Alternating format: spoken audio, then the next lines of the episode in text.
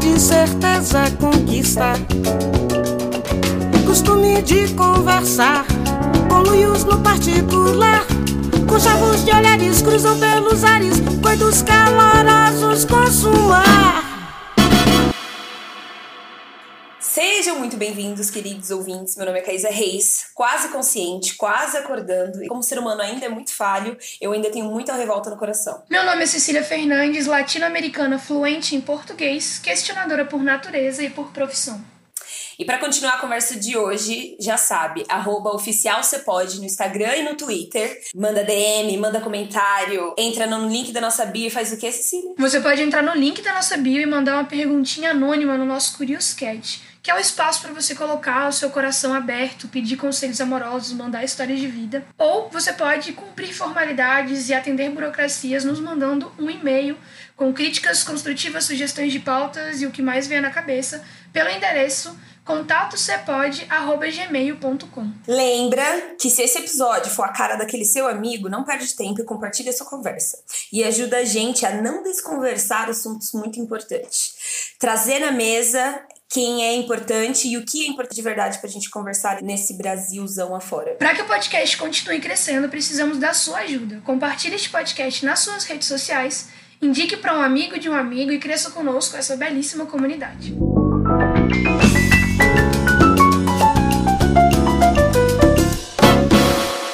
De acordo com o nosso amigo Wikipedia, eu não perdi tempo e fui lá, o pós-colonialismo é um conjunto de teorias que analisa os efeitos políticos, filosóficos, artísticos e literários deixados pelo colonialismo tanto nos países colonizados quanto nos colonizadores, ainda que as suas obras fundadoras dediquem a maior atenção às sequelas herdadas pelos primeiros.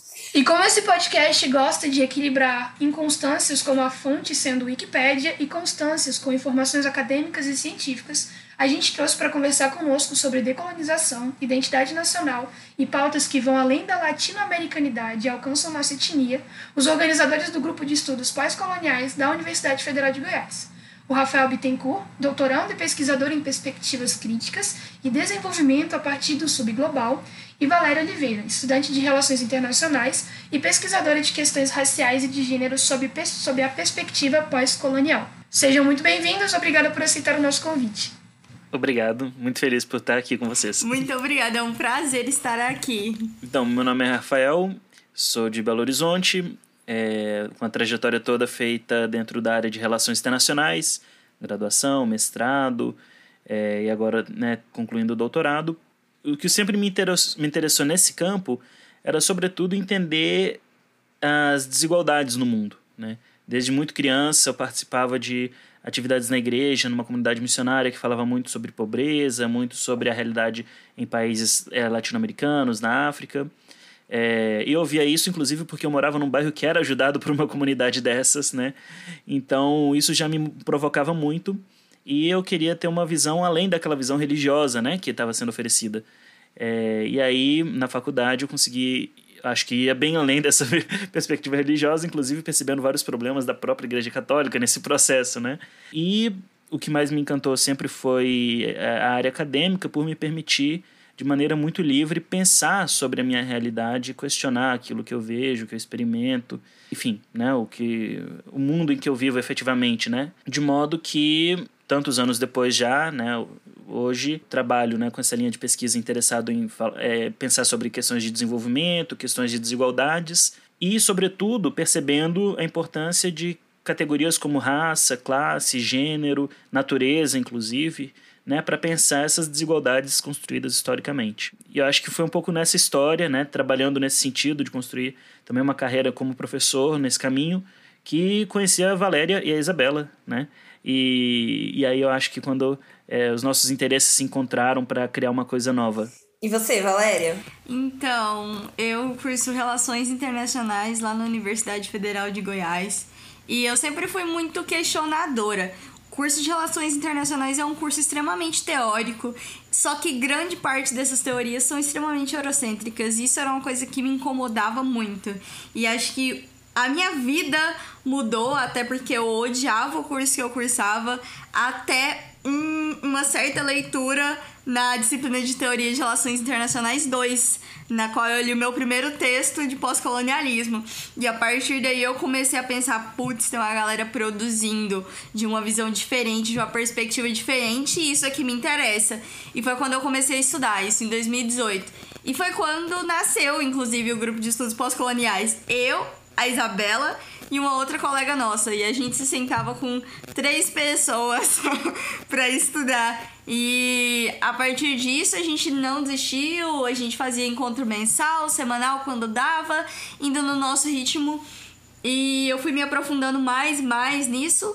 E agora a gente tá com um grupo de estudos. Depois que eu conheci o Rafael, a gente levou isso pra frente, levamos de uma forma nova, com as tecnologias ao nosso favor, é, usando para disseminar conhecimento e levar o pós-colonialismo e esses questionamentos e as discussões que nós fazemos para mais pessoas. A gente faz reuniões com 30 pessoas toda semana. A gente já chegou à reunião com mais de 50 pessoas.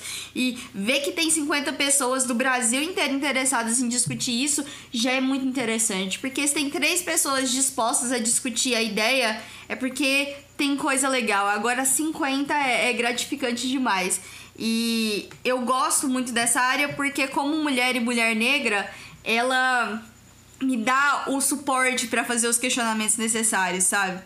E é por isso que eu pesquiso isso. E antes da gente entrar na pauta para poder começar a discutir um pouco mais sobre pós-colonialismo, decolonização, a gente tem aqui no podcast o CAC, que é o nosso jogo oficial de perguntas aleatórias para descontração antes da gente mergulhar nas pautas mais profundas. O CAC significa certezas afirmativas questionadas unicamente por instinto e é o seu típico jogo de bar, jogo de roda de amigos no aniversário, quando você está querendo quebrar o gelo. Então eu preparei aqui uma pergunta mais ou menos relacionada ao tema e eu quero saber se vocês estão prontos. Vamos descobrir agora. Nada como devagar um pouquinho, como toda conversa. Bom demais. Então eu quero saber de vocês qual país da América Latina vocês gostariam de ter nascido e por quê. Não vale o Brasil, porque aqui todo mundo é nacionalista. Eu quero que vocês pensem além da bandeira verde e amarela. Ah, eu super sei. Vai, Caísa, dá desde enquanto eles estão pensando aí. Controverso, mas super verdadeiro. Eu super seria argentina, cara. Assim, tem péssimos... Muito pouco nacionalista, muito tem pouco péssimos nacionalista. exemplos. Eu sei, eu tive uma chefe muito chata, que era argentina. Mas eu fiz muitos amigos muito bons argentinos, sabe? Eu tenho, assim, já tive a oportunidade de estar lá. E, ah, enfim, eu super curti a galera, velho. Eu não acho que tem rivalidade, pelo menos não entre eu e os meus amigos. Então, assim, eu acho que eu curtiria ser da Argentina um pouquinho. Eu falaria Chile, porque eu acho bonito. Boa, Valéria. E você, Eu Rafa, qual seria? Nossa, eu não consegui decidir, não. Porque essa, essa realmente me surpreendeu. Mas, enfim, acho que minha, minha resposta vai ser muito condicionada ao que eu tenho trabalhado. Vou responder Bolívia. Pela, pela movimentação a partir dos povos indígenas que tem acontecido lá nos últimos anos, enfim, modificando a política profundamente. E isso tem, tem me chamado muita atenção, né? Então, talvez por causa disso, né? Eu tava pensando nisso, inclusive. Eu me divirto muito no CAC porque sempre tem umas respostas muito profundas, que é a resposta da Caísa, que é tipo, ah, Eu quero estar com os meus seria amigos. legal, exatamente. E antes da gente entrar na, na pauta, a minha resposta seria o Chile também, mas por um motivo bem mesquinho mesmo, de que os vinhos chilenos são maravilhosos e são os meus favoritos. E lá neva. E aqui Na Bolívia também neva. Sul. E lá neva. E no Equador. Na Argentina. É verdade. Argentina também. Faltei aula de geografia. Competição de quem neva. Só no Brasilzão que, que a gente faltou no idioma e na neve. Não rolou. Bom, a gente tem aqui no podcast um historiador amigo, que é o Sérgio Henrique, do Chatices à Parte. É um canal no YouTube em que ele descomplica um pouco a história moderna e a história como um todo, por meio de perspectivas e metáforas modernas e assuntos atuais. E a gente foi até ele, pediu para que ele mandasse uma pergunta para essa bancada de peso. E ele mandou uma pergunta que eu acho essencial para a gente começar do básico, antes da gente aprofundar um pouco, é, de entender melhor o que que é a decolonização, o que que é o pós-colonialismo. A pergunta dele é: A expressão certa é descolonizar ou decolonizar? Essa é uma pergunta que vocês escutam muito, tenho certeza. Sim. então, é, isso tem a ver com tradução e tem a ver com tradição. É, a palavra descolonização ela ficou muito forte quando a, gente, a, partir do momento de, dos processos de independência dos países africanos e asiáticos, né? Então a gente está falando aí da, da metade do, do século XX, né? Então, quando a gente pensa nesses países em inglês ou em francês, que são as línguas coloniais, a gente vai pensar em decolonização, decolonization, né? Sem o S. Só que em português não faz sentido, então em português a tradução é descolonização. O que vai acontecer é que nos anos 2000, é, com a, o surgimento do, dos estudos decoloniais, e decoloniais vem do espanhol e daí sem o S, é, vai surgir um pouco essa, essa ambiguidade, né? Se o que eles estão falando de descolonização é um processo à parte, para além de, de conseguir a independência do seu próprio país, ou se é ainda uma continuidade daquilo, né? E aí, enfim, eles vão ter essa discussão, e eu lembro especificamente de um texto da Catherine Walsh, que ela pede para fazer essa distinção, né? Então, com o S para se referir à independência política dos países, né? E sem o S para se referir a esse, essas tentativas de superar as colonialidades, né? Que aí já é um conceito dentro da teoria decolonial. Sem o S, então, pensando em termos teóricos, né? Dentro desse pensamento decolonial.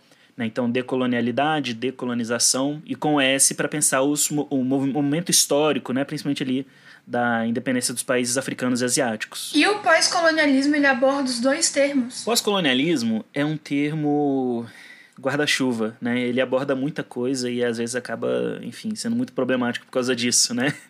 O termo surge com mais força no final dos anos 70, né?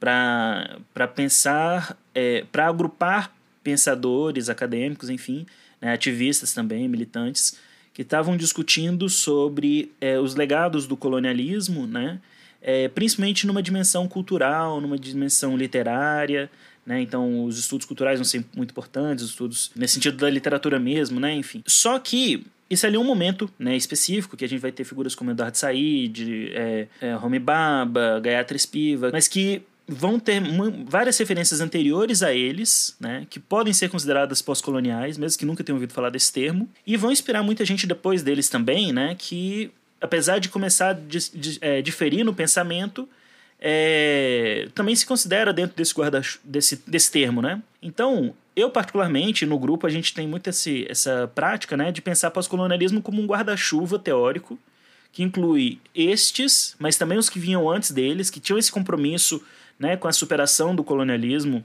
né, e das colonialidades, é, mas também aqueles que vêm depois, promovendo algumas rupturas, né, ou então tentando é, fazer novas leituras de, dessas discussões, enfim. Né.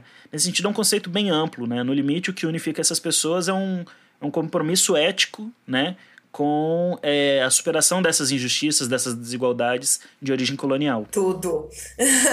e, assim, muito da, da, das pessoas que vão ouvir essa conversa é, estão começando a ouvir sobre esse assunto agora.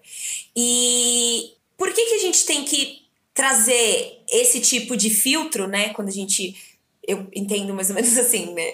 É, quando você é, coloca, a partir da perspectiva do pós-colonialismo, você coloca um filtro e passa a ler aquelas histórias é, daquela perspectiva. Por que, que é importante a gente colocar esse filtro? Por que, que é importante para pessoas negras no Brasil é, partirem dessa perspectiva de narrativa? Principalmente num momento como esse que a gente está vivendo, que tem tanta efervescência e tantas questões simultaneamente tomando espaço. É, é, eu acho interessante a gente investigar por que, que esse filtro, especialmente agora, é importante, sabe? É, o pós-colonialismo, né, como o Rafael falou, ele, ele é esse pacto, né, para quebrar com, com essas injustiças. E é importante também que a gente pense é, não só no pós-colonialismo, mas no uso de teorias em geral como uma lente.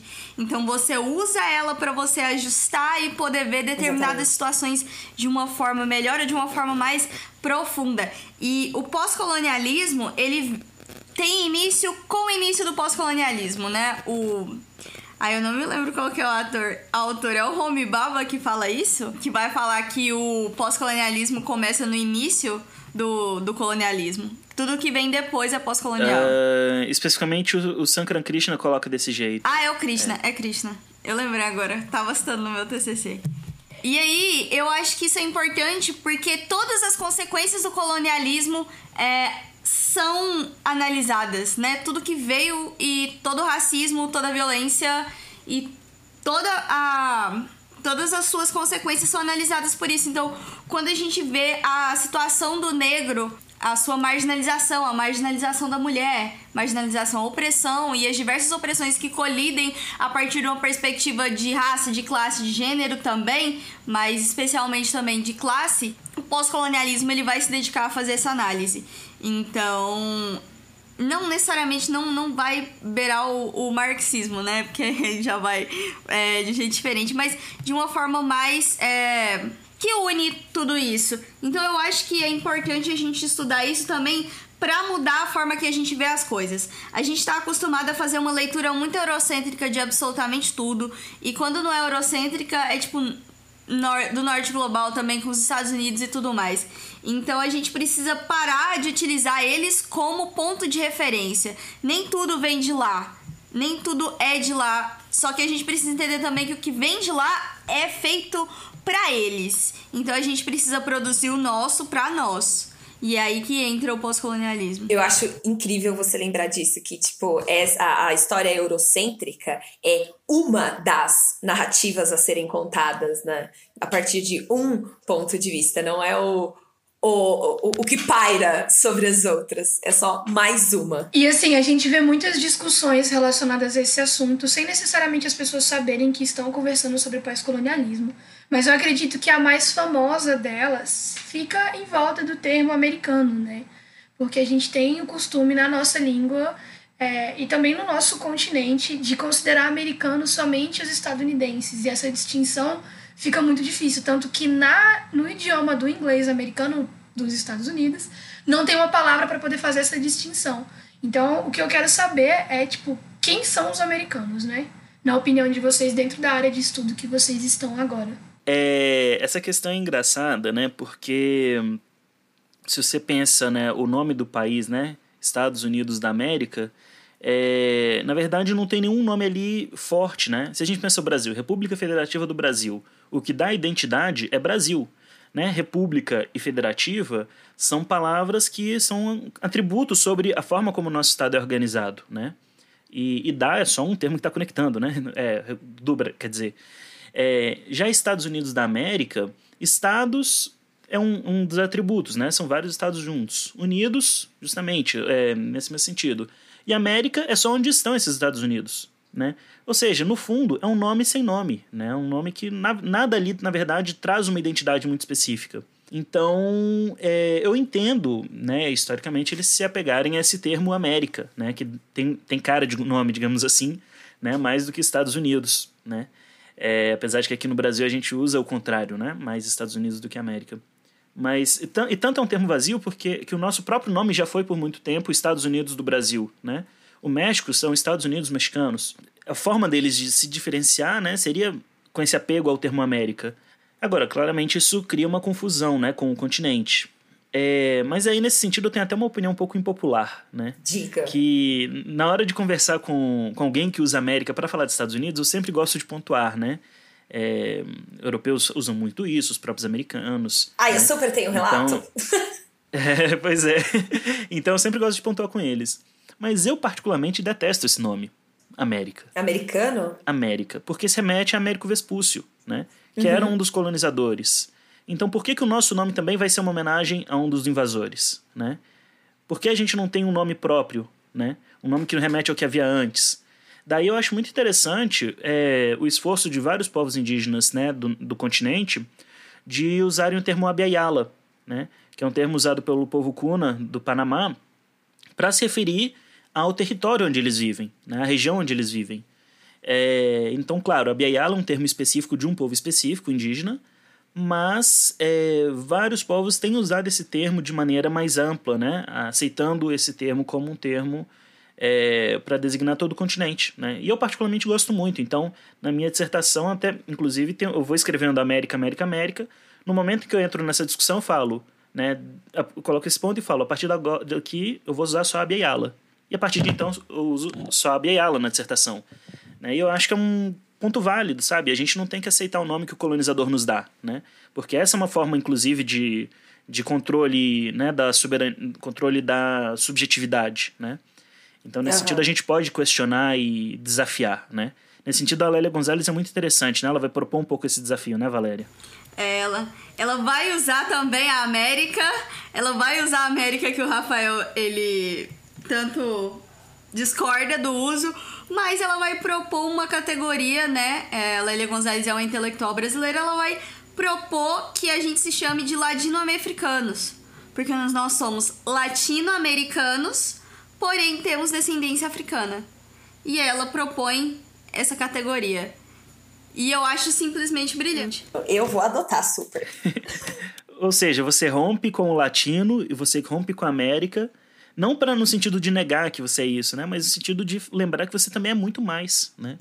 Acho que é num sentido de agregar todas a, tudo aquilo que constitui a nossa identidade, especialmente a nossa identidade brasileira. Porque o Brasil é um país que ama negar as raízes africanas. Sim. Então ela vai ali e abraça isso. Mano, mas eu tenho, tipo, uma dúvida. Porque, assim, o, o que aconteceu comigo, eu tava, tipo, eu tava no Uruguai com uma amiga. E aí tinha um cara da Irlanda conversando com a gente. E a gente. Aí chegou num dado momento da noite, ele virou e perguntou: Ah, que lugar da América você é? E aí eu falei: Brasil. E a expressão de choque dele falou: Não, não, dos Estados Unidos. Aí eu falei: Mas você disse América. Aí a pessoa bugou, assim, na minha frente, ele não sabia o que estava acontecendo. A famosa tela azul. É, ele deu uma tela azul. Aí eu falei assim: calma, eu sou americana, porém sul-americana. Aí ele, nossa, é verdade, faz todo sentido. A América é um continente? sim, sim. É, aí a gente até brincou, né? Que em inglês é, eu não era americana e que em português eu era, tá ligado? Porque ele não tinha entendido. E aí ele falou assim: ah, mas o termo correto não seria nativa americana? Aí eu falei assim: mas eu não sou nativa. aí, tipo assim, me bugou muito mais, porque, tipo, índio é nativo. Eu fui obrigada a estar aqui, né? Eu sou o europeu lixo medieval e a diáspora forçada. Então, quando a gente assume esse papel, que nem você estava falando de uma forma muito mais elegante, é, de território, se eu usar o termo abeiala, eu não vou estar, tá, tipo, roubando uma coisa que não é minha? Não sei. Dúvida. Depende. Porque o risco, né, é aquela corda bamba que para cair na discussão de apropriação cultural é um pulo, né? Uhum, é... exato! Mas no, no, caso aqui, na verdade, é o contrário, né? É uma organização, uma mobilização entre vários povos indígenas é, que usam desse termo e que convidam nós a refletirmos sobre isso. Então, usar nesse sentido não é se apropriar, né? É, inclusive de maneira pejorativa, né? De maneira que atrapalha a luta deles, mas é no sentido de reforçar e lembrar que eles fazem parte, né? Que eles estão aqui né? Que não são história, história né? São é, dentro daquela temporalidade tosca, né? Do, do, eurocent, é, do eurocentrismo, né? Que o europeu é o moderno e o indígena é o atrasado, né? Não, eles são tão contemporâneos quanto qualquer pessoa branca de iPhone, né? Uhum. Então, nesse sentido, acho que é importante, sabe? De usar no sentido de reforçar a luta, né? E, e, e atendendo justamente a uma demanda, né? Uma é, uma mobilização que acontece entre movimentos indígenas. Nesse esforço de realmente tentar romper com uma perspectiva mais eurocêntrica, eu, leiga de tudo, é, escutei aquela música lá do A Mim Me Gusta da Cardi B. A grande referência a... da, da caída de pós-colonialismo é a Cardi B. juro pra vocês, gente, eu juro, não riam da minha ignorância, entendeu? Que a primeira vez que eu escutei o termo afro-latina foi nessa música. E aí eu lembro de escutar e falar: porra, realmente, eu, eu não quero falar americana por todas essa, essas é, coisas bugadas. E eu não quero negar minha raiz africana, cara. Porque já, já foi muito tempo negado, tá ligado? E nesse esforço, eu prefiro de me eu prefiro me autodenominar afro-latina. Latina meio que assumindo, né? estar colonizada. Não, mas são parte, né, da nossa história, né? É, inclusive isso é uma coisa muito forte, né, que nos textos mais críticos decoloniais, né, a crítica que eles começaram a receber é que estariam querendo romper com, a, com coisas boas que a Europa traz, né? Noções como é, indústria. A língua é, portuguesa. A língua, a língua portuguesa. A medicina. É, enfim, a, é, liberdade, a democracia. E aí a resposta deles, inclusive, é: não, a gente não quer romper com isso, não, a gente quer romper com o que é ruim. Então não é negar que a gente faz parte dessa história europeia. Somos parte, né? Profundamente parte mas é ser reconhecido como é, algo além daquilo que a narrativa principal né, conta. Né? Uma narrativa eurocentrada é, que nos coloca muito à margem. Né? Eu acho que tem um pouco a ver do, com que a Valéria colocou tão bem da questão da lente, né? que você coloca diante dos fatos. É realmente uma retomada da narrativa para uma perspectiva individual da nossa sociedade, da nossa coletividade. E aí eu tenho uma dúvida também, porque assim, eu e a Valéria, a gente está pegando uma disciplina de América Latina, jornalismo internacional, e a gente tem analisado muito como a, a, os Estados Unidos se apresentam influentes sobre o resto do continente, né? E aí eu queria entender, porque assim, a gente compreende que eles são a maior potência capitalista do momento, e a moeda deles pauta as outras moedas e tudo mais. Só que parece que os Estados Unidos surgem ainda hoje como essa força imperialista que tem a última palavra em cima dos outros países. E aí eu posso citar um exemplo recente, que inclusive foi um das que a gente estudou nessa disciplina, sobre a visita do Mike Pompeo aqui no Brasil, de forma desavisada, em que ele simplesmente se colocou numa nação estrangeira como se ele estivesse no quintal. E nesse processo ele falou sobre deposição de poder de outros países do continente com muita tranquilidade. Então eu queria entender pela perspectiva do pós-colonialismo e dentro de uma crítica que vocês fazem nas áreas de pesquisa de por que, que eles têm tanta influência ainda hoje, depois de tantas mudanças e de existirem países latinos se desenvolvendo num ritmo acelerado. É, e como é que a gente pode vencer isso pessoalmente, sabe? Porque como nação eu sei que é uma construção mais complicada. Mas acredito que individualmente a gente vai pautando esses passos até se livrar deste país incrível. É um pouco complicado. Eu tava pensando, inclusive, sobre a ligação dessa pergunta com o que a gente estava discutindo. Que isso tem um pouco a ver com o meu TCC, né? Porque eu pego uma autora negra e vou analisar o tom imperialista dela. Mesmo ela sendo uma autora negra que vai estar tá produzindo teoria crítica é, e falando de pedagogia de uma perspectiva crítica também.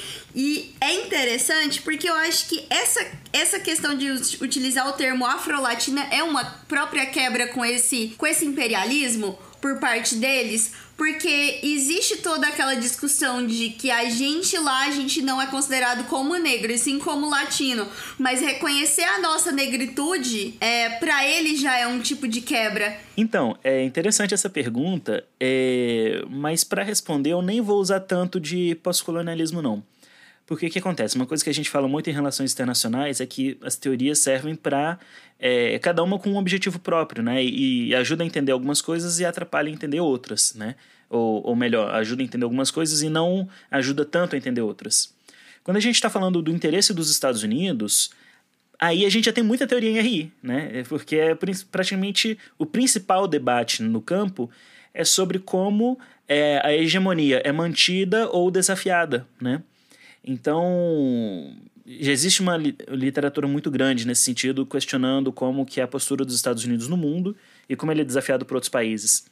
E nesse sentido, né, é bastante é, simples de entender que os Estados Unidos, sendo a principal potência do mundo, precisa garantir a sua zona de influência na maior parte possível do globo. E claro, né, alguns lugares vai ser mais difícil isso, né, nas proximidades da China, nas proximidades da Rússia, na Europa, né, é, vai ser sempre um, um, um local de disputa, né? Inclusive com outros países muito fortes também. Agora, o que a gente sempre comenta é que se tem um lugar que o país, né, que quer ser uma grande potência, não pode baixar a guarda, digamos assim, é na sua própria região, né?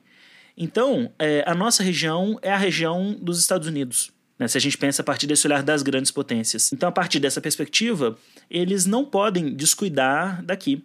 Né? Se eles piscarem o olho, vai aparecer uma nova Cuba, uhum. né?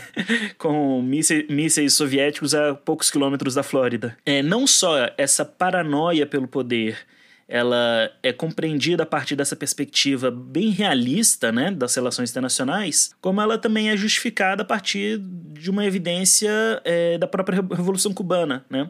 que foi uma ameaça muito grande aos Estados Unidos e extremamente próximo do território. Então, é, a reação que teve com Cuba né, nos anos seguintes foi de uma presença extremamente pesada dos Estados Unidos em todo o continente. Né, e daí, dezenas de ditaduras militares, a do Brasil inclusive, né, hoje fartamente já é, documentado pela própria CIA, né, de que Eles houve estavam envolvimento aqui. direto dos Estados Unidos, Sim, né? a gente então não, não, é mais teoria disso.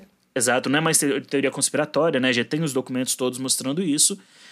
É, mas passado o contexto de Guerra Fria, né, e passada essa disputa entre bloco capitalista e bloco socialista, Estados Unidos e União Soviética, ainda que a América Latina deixe de ser a prioridade dos Estados Unidos, continua sendo a região onde eles estão localizados no mundo, né?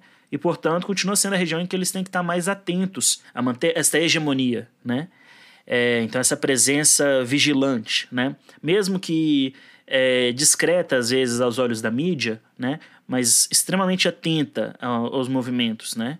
É, inclusive interferindo internamente nas, na política interna quando necessário. Né? E daí a gente pode lembrar da das tentativas de sabotagem do governo Evo Morales na Bolívia, daí a gente pode lembrar da espionagem que o governo americano fazia contra a presidente Dilma aqui no Brasil, a gente pode lembrar do, do golpe de Estado em Honduras contra Manuel Zelaya, enfim. Esses casos só dos anos 2000, né? Eu, tô, eu não estou precisando voltar 60 anos, eu estou voltando 10 anos só, né? Nossa, Pra uma lembrar. das minhas maiores dores, assim, é, é reconhecer que o Obama, cara, tá no meio de tudo isso. É um cara que a gente admira tanto e ele tá cagando pra ver uma estrutura real rolando aqui independente. O Brasil é muito importante ser puppet deles.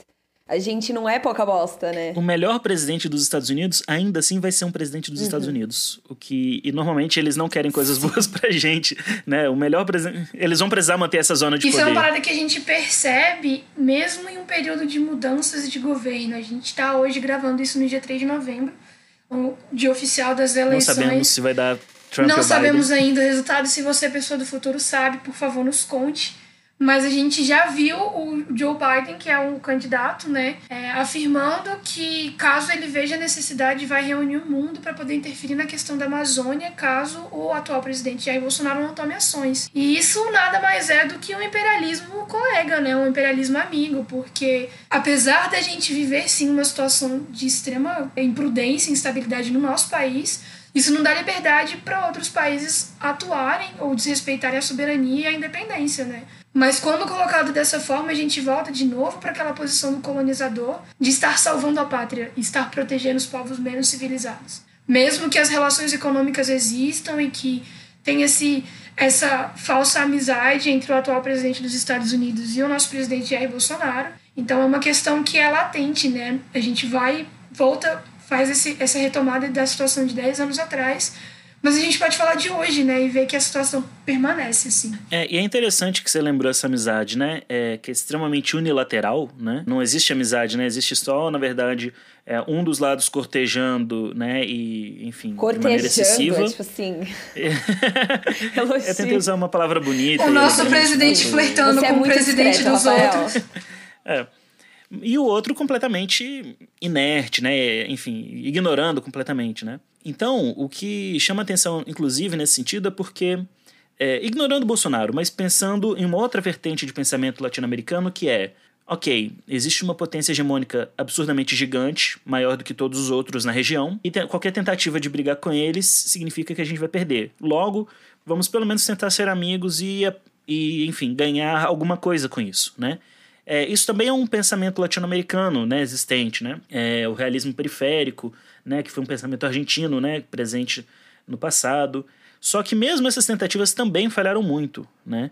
Também tiveram pouquíssimo resultado. É, o, enfim, e o caso do Bolsonaro, da política externa do Bolsonaro, é só o caso mais vulgar dessa tentativa de realismo periférico. É, e aí eu enfatizo com muita força o vulgar, né?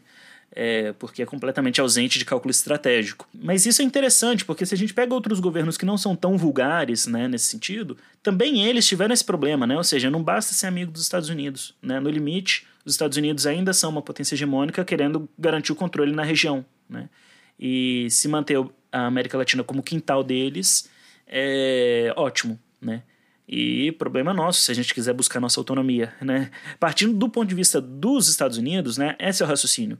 E por isso, inclusive, que as teorias mainstream de relações internacionais não se aplicam pra gente, né? Porque elas são muito boas, né? Para falar a partir da perspectiva deles, né? É, esse argumento todo que eu acabei de fazer, ele não é nada pós-colonial, né? Ele é extremamente conservador.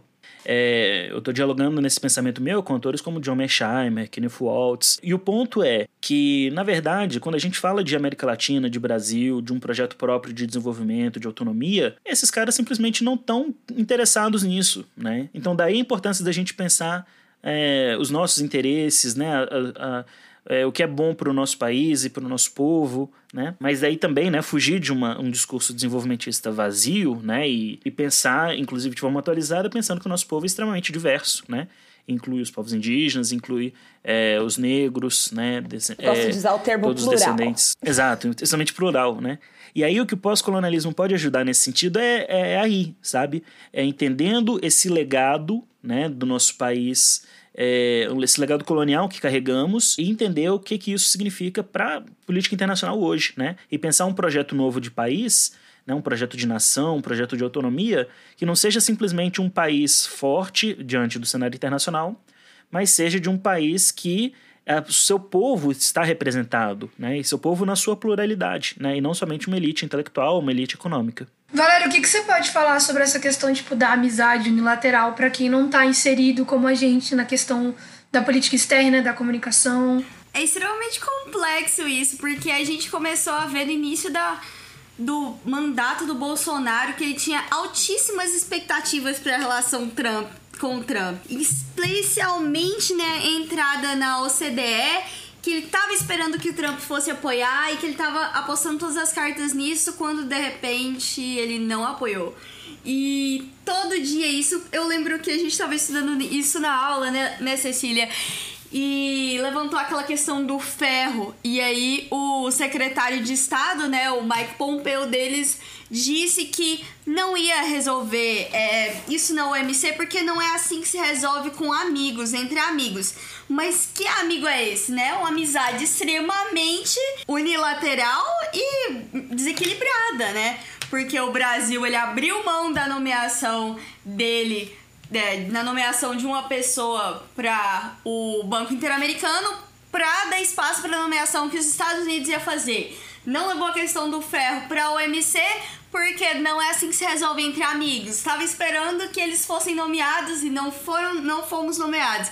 Então assim, é uma expectativa de que por outro líder também ser de extrema direita ou de acreditar nas mesmas, nas mesmas coisas que o Trump fosse apoiar, mas extrema direita não é a união de um país. O Trump vai defender os Estados Unidos em primeiro lugar.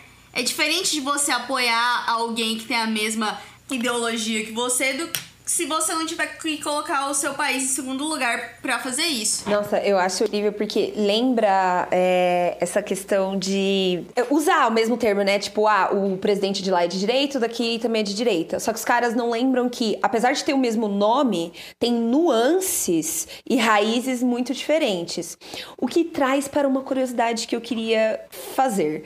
Tipo, muito do que, do que, do que você fez aqui, Rafael, foi trazer um contexto histórico para fazer mais sentido o, o, as nossas dúvidas em relação aos termos que a gente usa hoje. E aí, é, eu acredito que entender as origens, sei lá, do. Esse é o mês da consciência negra. E o que vai pipocar de ai, nossa, somos uma raça humana. Eu não vejo cor. É... Somos todos humanos. Somos todos humanos. É... E não é só no discurso, você vê isso nas escolas. Ano passado eu fui buscar minha prima na escola, tinha um mural enorme. Somos todos, to, todos humanos. Então, assim, você vê isso dentro de um plano pedagógico, sabe? Fazendo um desserviço. Então, vocês conseguem colocar em palavras muito elegantes, como você fez esse episódio inteiro? Por que que entender as origens do racismo estrutural que a gente tem hoje desmistifica o, o porquê dele ainda existir, né? Porque o que você tem é muita gente perguntando: nossa, mas na minha cabeça não é assim, gente. Nossa, mas Por que, que vocês estão falando de raça? Nossa, vocês veem coisa, é, questão racial em tudo. Nossa, mas quanto mimimi. Por que que é importante falar para essas pessoas? Olha, tá aqui o porquê. a gente ainda tem racismo. Porque eu vejo muita gente reclamando, gente, vou trazer assim, minha família branca, né? É, de que eu vejo raça em tudo. Depois que eu fui pra federal, é, Desvirtuaram tipo, você, etc. Sabe, tipo, tudo é um problema, Entendi. tudo é uma discussão, não pode mais fazer piada. E para mim uhum. é muito óbvio o porquê. Para mim é muito óbvio é, por que eu preciso estudar assim. E eu me sinto assim, completamente leiga ainda é, nessa questão, mas ainda com raiva, como eu disse, eu tô naquela fase ainda de indignada, porque tanta coisa tá, tá assim. E por isso eu ainda tô no começo de matar toda essa curiosidade. Mas enfim, resumindo, é, eu acho, para mim foi importante entender, uhum. e está sendo importante entender o contexto histórico, até para responder algumas perguntas. Ah, por que que, sei lá, esses dias minha prima perguntou, uma amiguinha dela tava, tipo, pedindo ajuda na rua ninguém foi ajudar.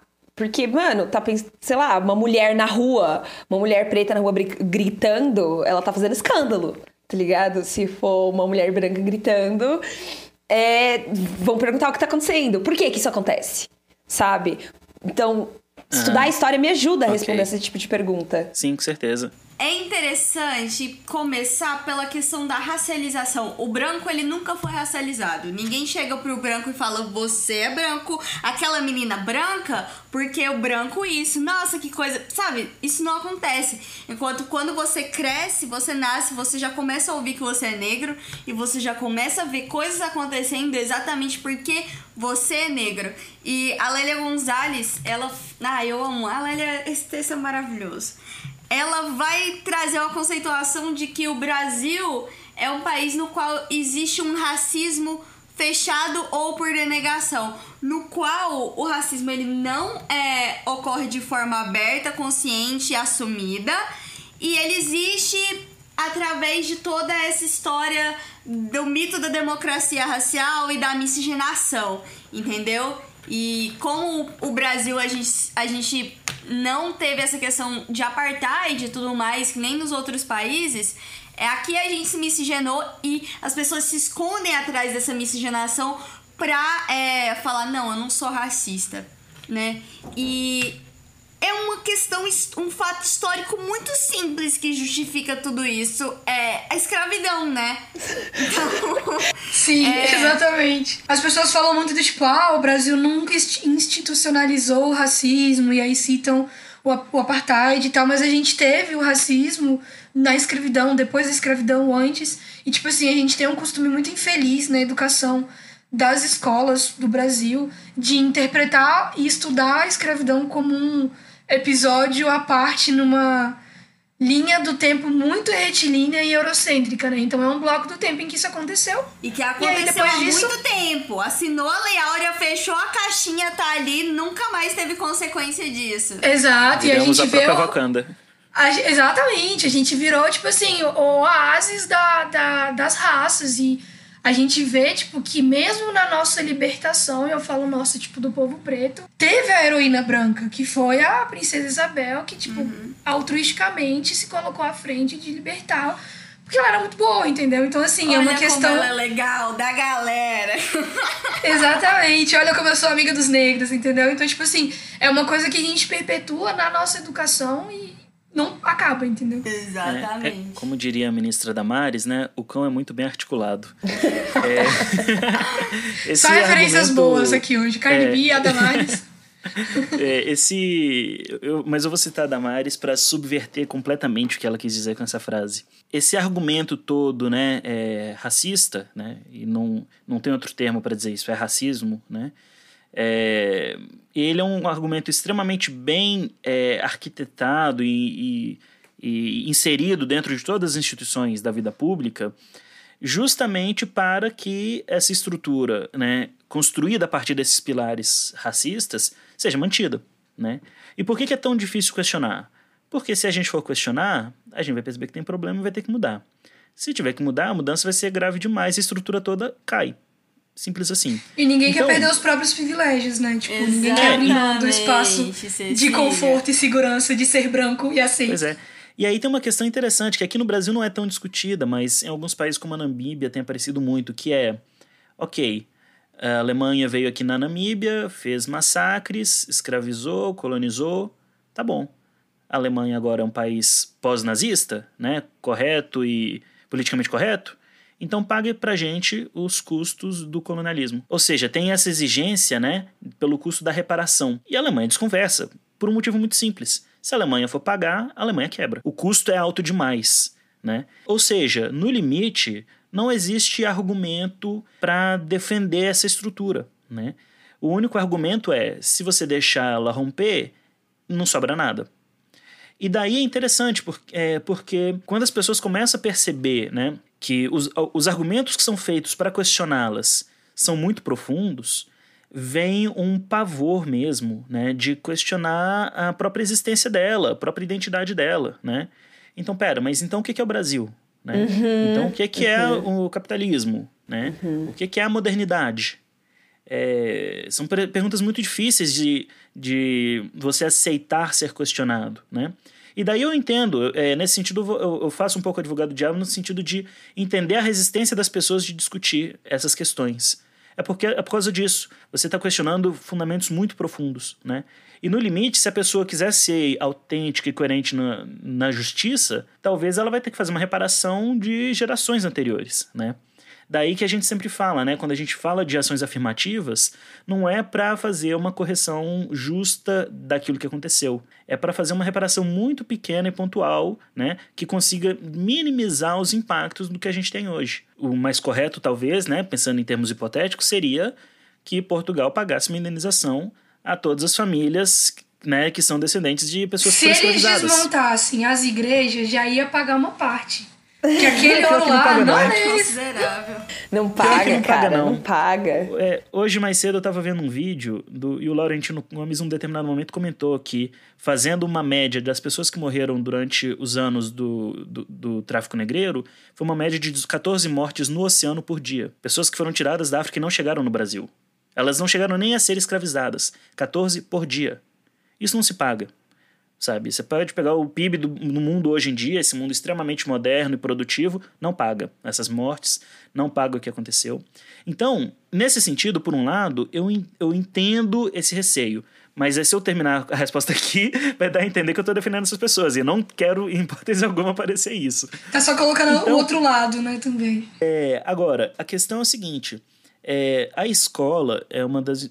Eu tô pegando a escola, né, justamente porque você falou, né, do caso da escolinha da sua prima, é uma das instituições mais importantes para a gente construir um mundo diferente. Né? A gente sempre fala que as crianças são o futuro do país, enfim. Mas para isso acontecer, é, a gente tem que inserir valores que sejam coerentes com essa nova, esse novo projeto de nação, né?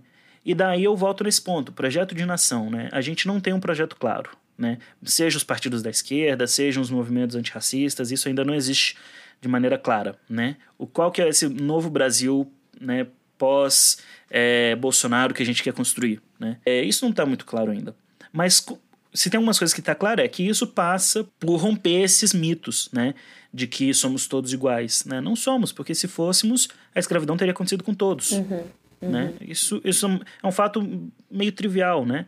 E aí é interessante perceber não só esses silenciamentos, né, da pessoa se sentir, é, sentir a importância de lembrar que somos todos iguais só em momentos que ela se sente atacada, mas também perceber como isso aparece no debate político, né? Então, se a gente pega, por exemplo, a questão das cotas, né, é, para negros nas universidades. Eu lembro, né, quando surgiu essa questão no- ainda no governo Lula, né, com mais força, né, já era uma demanda histórica, né, Dias do Nascimento falava muito sobre isso, mas no governo Lula que isso apareceu com mais força no debate público. E eu lembro que muita gente falava, não, a cota não tem que ser para negros, tem que ser para os pobres, Aham. né?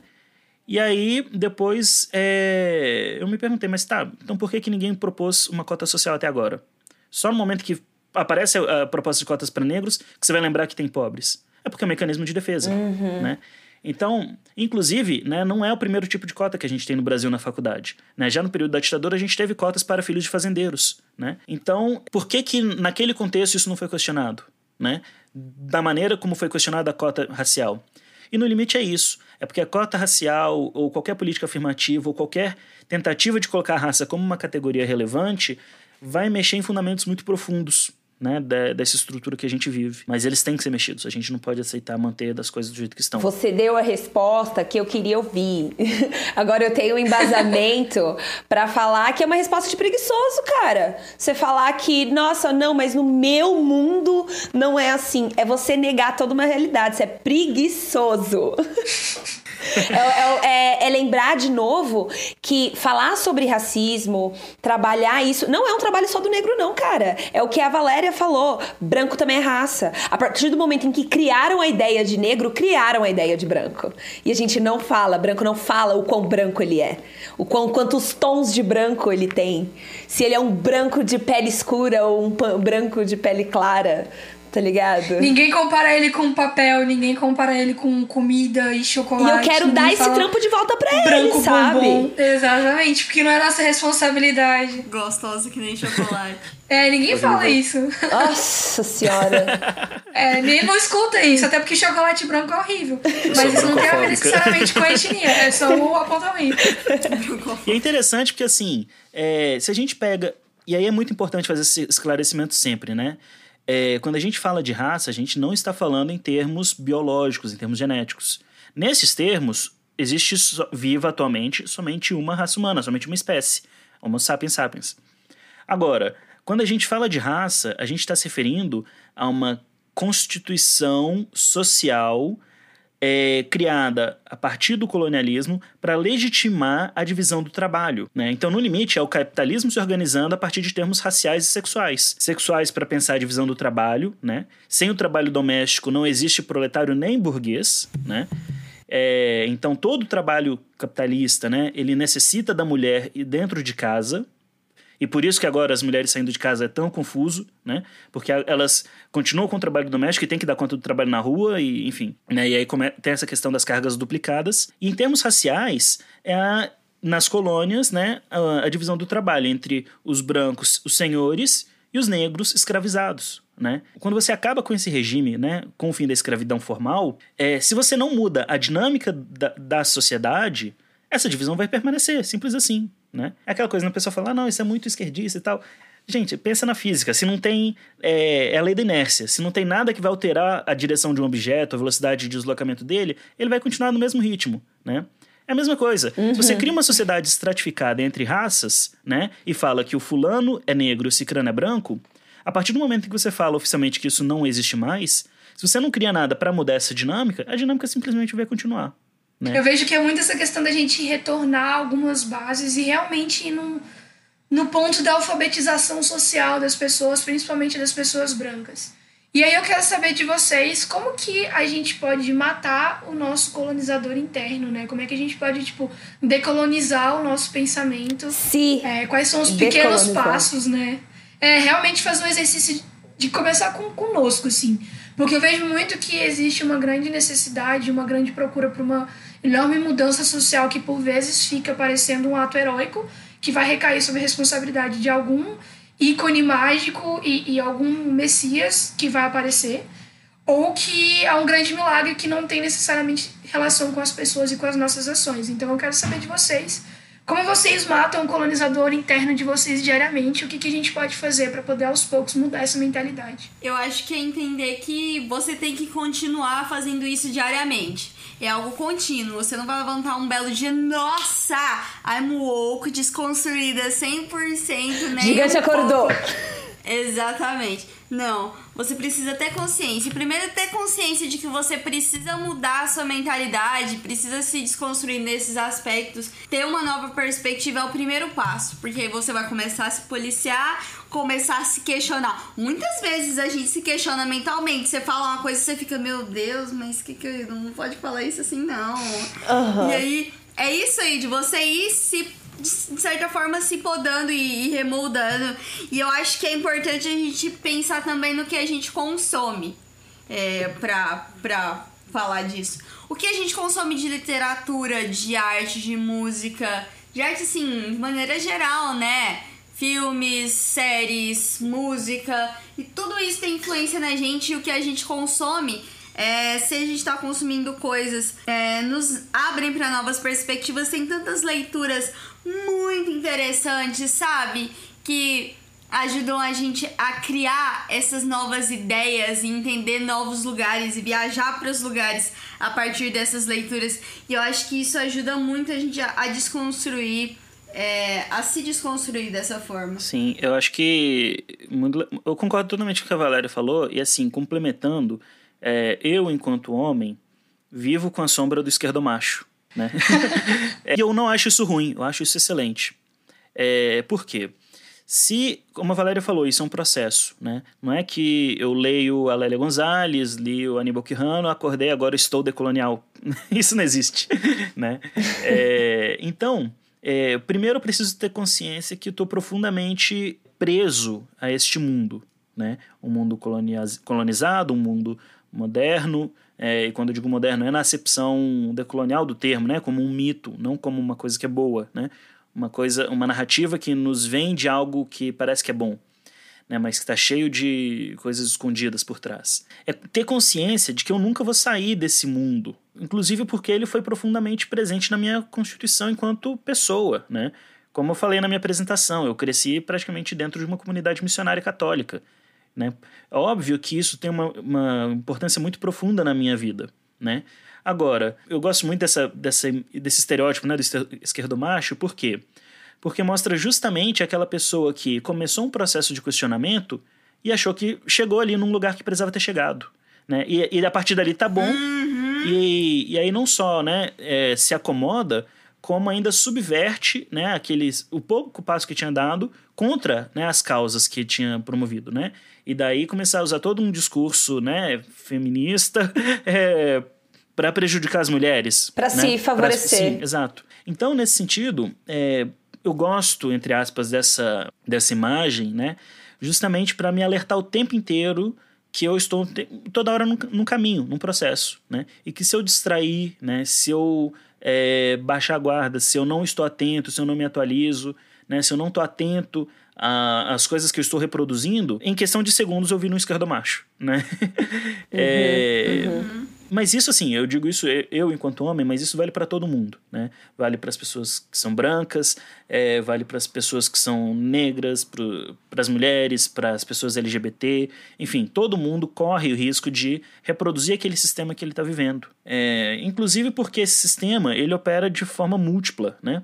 Então, para mim que sou uma pessoa negra, a questão racial não se manifesta da mesma forma para outra pessoa negra porque viemos de classes sociais uhum. diferentes. Um veio mais acima, outro vem mais abaixo. Porque temos expressões de gênero diferentes, né? Um pode ser heterossexual, outro homossexual. É, enfim, e tudo isso vai influenciar, né? Então, a questão é, ninguém correu o risco de se entender como o decolonial por excelência, né? Catherine Walsh fala, né, que é, a decolonialidade é uma praxis, né? É teoria aliada com prática, né? E um, um esforço constante nesse sentido de estar atento, de estar lendo, de estar questionando. É, e aliado a isso, eu vou complementar dois valores, né? Um de solidariedade, né? É, solidariedade e empatia, né? De sempre estar atento ao outro, né? Às lutas do outro, ao sofrimento do outro, né? É, eu não preciso sofrer uma coisa para saber que aquilo é errado. E a partir disso, então, me comprometer né, a isso. E outro, outra questão que eu acho que é importante é da generosidade. Né? É de sempre entender que eu não sei tudo, né? Que o outro também não precisa saber de tudo, né? Se outra pessoa fala comigo uma coisa que é racista, que é machista, que é homofóbica, né? É, ou que é classista, enfim, né? Que eu não sou o dono da verdade também para corrigi-la e educá-la, né? Não, ela está num processo igual eu, eu não sei o momento em que ela está do processo dela, e o meu papel é estar tá ali, né? Como uma pessoa que vai dialogar, né? E construir juntos. Depois, se ela me mostra muito claramente que ela não quer mudar, é outra história. né? Com mas, certeza. Mas as pessoas em geral, elas Ainda querem... no esforço da conversa. É, aí, aí, a conversa fica sabotada. A gente parte de um, uma diferença de pressuposto, né? Porque isso é, isso é interessante. É, eu lembro de um colega que votou no Bolsonaro e que anos antes ele tinha elogiado o meu projeto de pesquisa. Existe ali, sobretudo, uma confusão, sabe? Então, nesse sentido, eu acho que essa, é, a questão da generosidade também é importante, né? De compreender as pessoas, é, e, sobretudo, ajudar naquilo que não é a sua luta principal, né? Então, da, e daí pensar né, o papel dos homens na luta das mulheres, né, pensar o papel do, dos héteros na luta LGBT, no papel das, dos brancos na luta dos negros, né, e por aí vai. Sim. Tem um papel muito importante nesse sentido. Sim.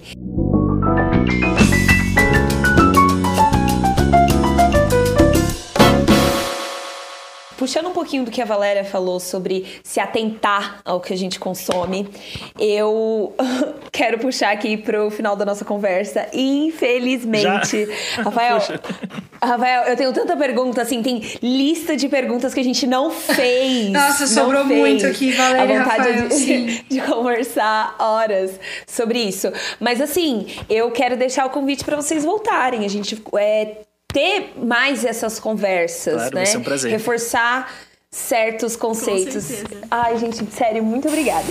Então, ainda nesse esforço de nos assistir, eu queria perguntar para vocês, já que a gente tá criando narrativas nossas e nananã, que histórias que podem entrar, né, no lugar de, de, de, de outras e o que, que vocês podem indicar pra gente assistir, ler, ouvir, consumir, comer? Eu indico dois livros que eu li esse ano e assim me mudaram.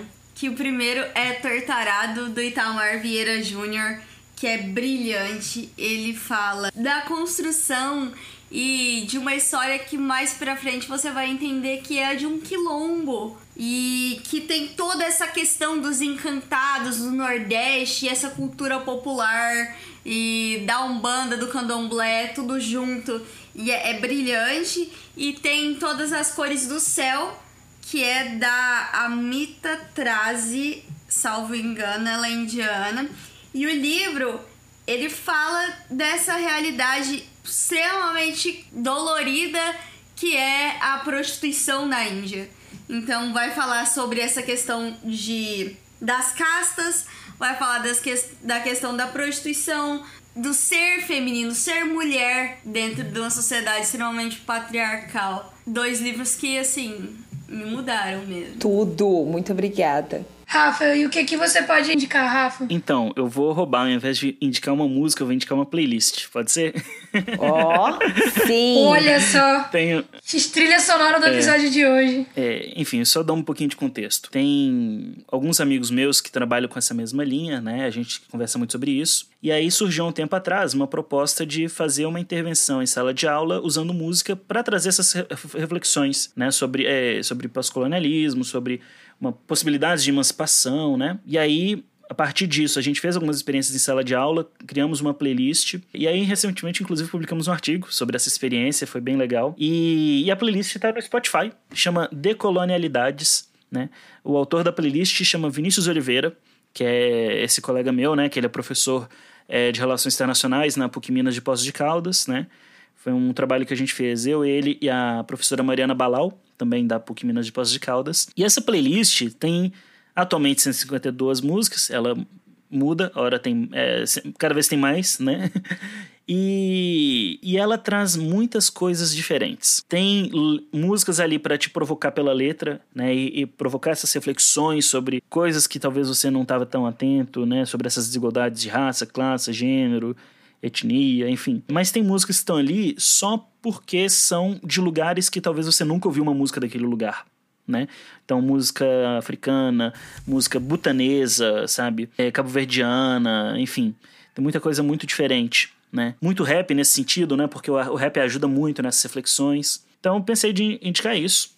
Perfeito. E, e tem um livro que é bem pequenininho, que é praticamente uma palestra, né? Chimamanda, né? Que é o sobre a história única. Agora eu dou um branco o nome completo. Valéria, você lembra? O perigo de, um, de ah, uma história obrigado. única. O perigo de uma história. Isso. Chimamanda Ngozi Adichie. E, e enfim, esse livro que na verdade é uma transcrição de uma palestra dela, né?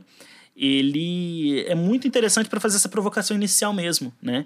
De que de questionar sobre as possibilidades de outras histórias, né? Você escuta uma história sobre caça, né? Você está ouvindo a história do caçador, né? Mas a, o caçado não teve como se defender, né? Você não sabe o que, que aconteceu ali.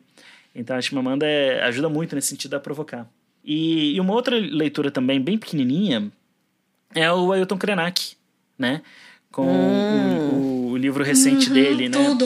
Eu tô ruim de lembrar os nomes hoje. Ideias para adiar o fim do mundo. Isso, muito obrigado. Ideias para adiar o fim do mundo. Em que ele traz é, um pensamento extremamente crítico, né?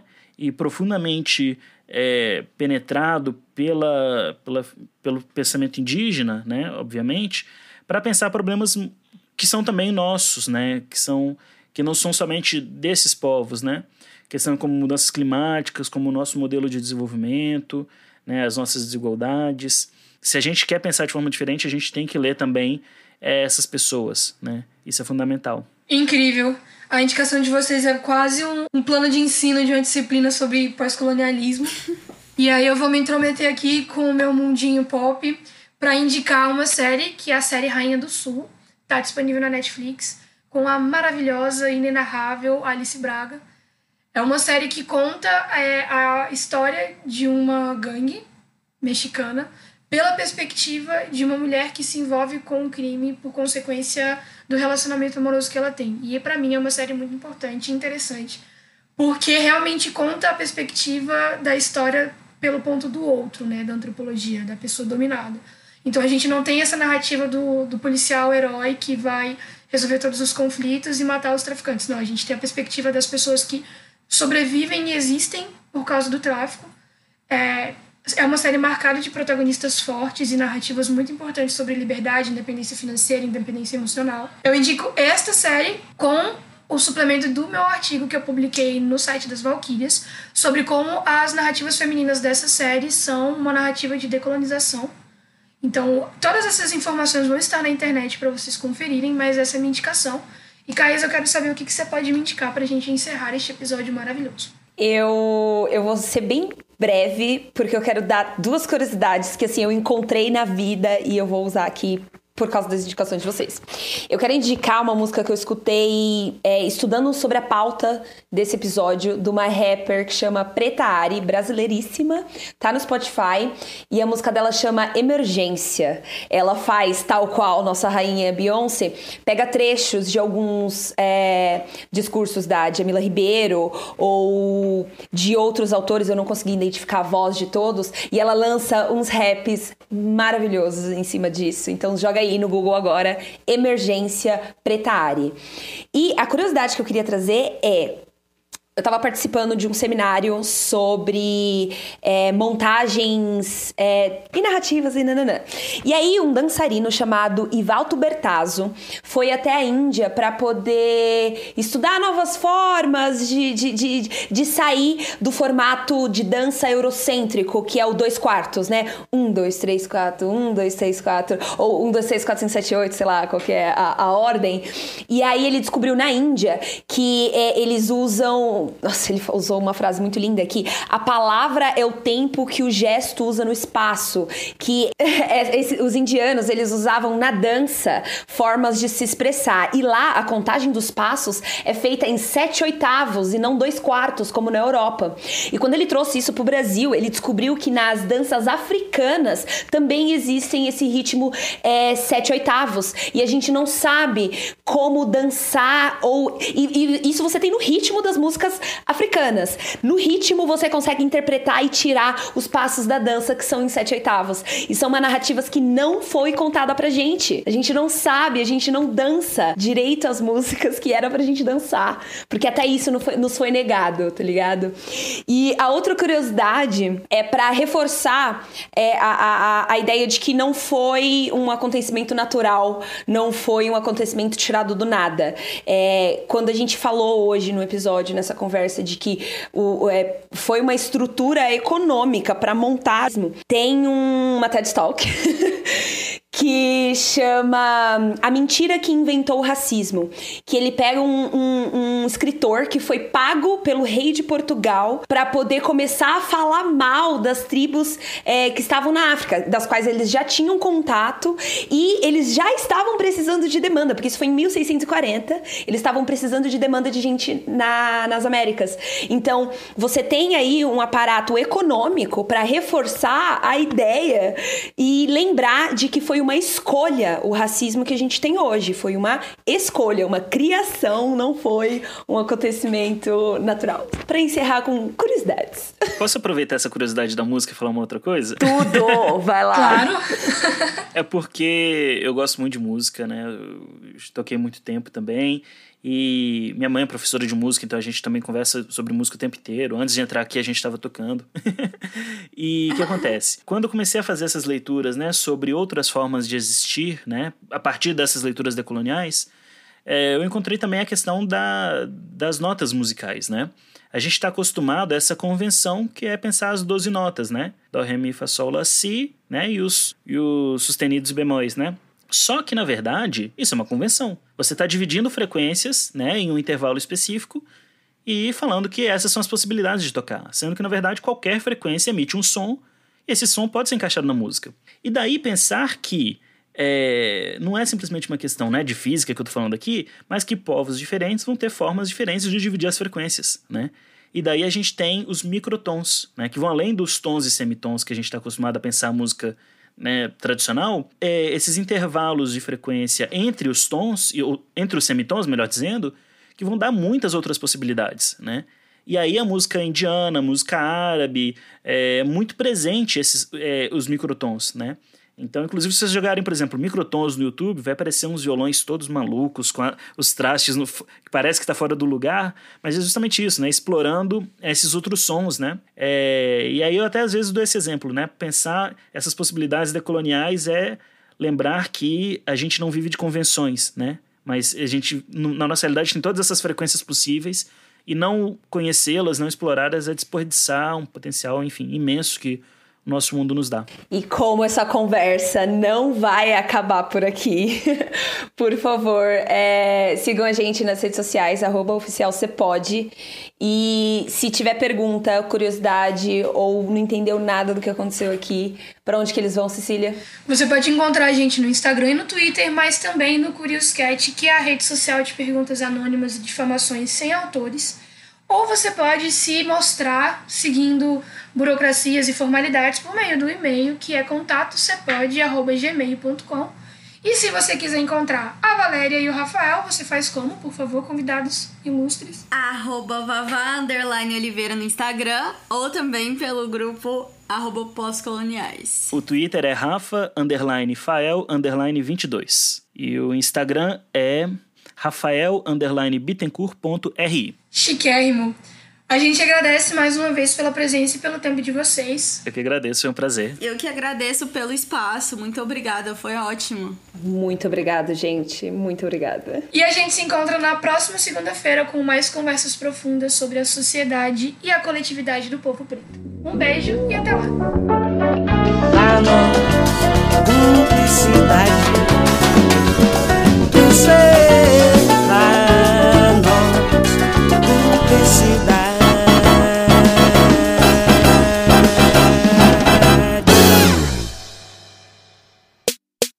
Este podcast é produzido e editado pela Elis Studios.